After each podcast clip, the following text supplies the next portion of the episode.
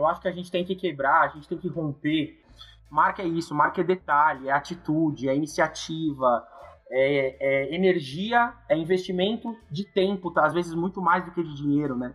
Eu acho que quando essa galera de pequena, média empresa, que tem um poder de investimento menor em relação às grandes, enfim, é, entenderem, se conscientizarem, e, e, eu acho que é nosso papel aí como mobilizadores dessa filosofia de gestão por marca, acho que também é nosso papel evidenciar e valorizar o que essa turma de micro, de pequeno, vem fazendo, porque, cara, tem gente muito boa, tem gente que abriu, essa pandemia ela revelou é, muita persona aí que abriu seu próprio negócio em casa, que de forma artesanal criou ali o seu a sua brigadeiria, o seu negócio de marmita, o seu negócio de não sei o quê, e que, e que de alguma forma agregou valor.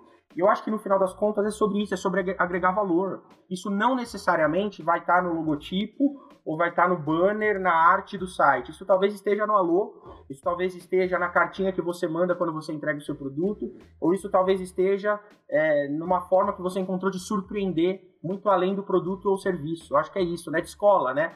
É, não entrega não entrega aquilo que é obrigação, né? Cara, tenta descolar. O que é obrigação, que você está sendo pago para entregar, cara, fa faz o melhor que você pode fazer. Agora, como é que você surpreende, né? Como é que você evolui um grau aí na escala de experiência e gera uma, uma surpresa, uma surpresa positiva, né?